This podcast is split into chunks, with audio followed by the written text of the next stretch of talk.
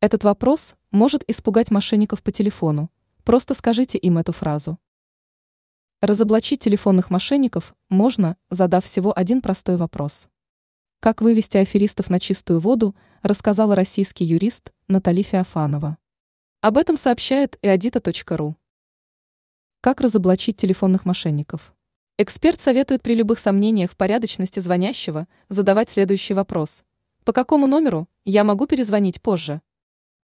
Если звонят из банка или любого другого официального учреждения, звонящий без проблем назовет номер для связи. В случае же с жуликами никакой контактной информации они оставить не смогут, пояснила юрист. Ранее мы рассказывали, где выгоднее хранить сбережения.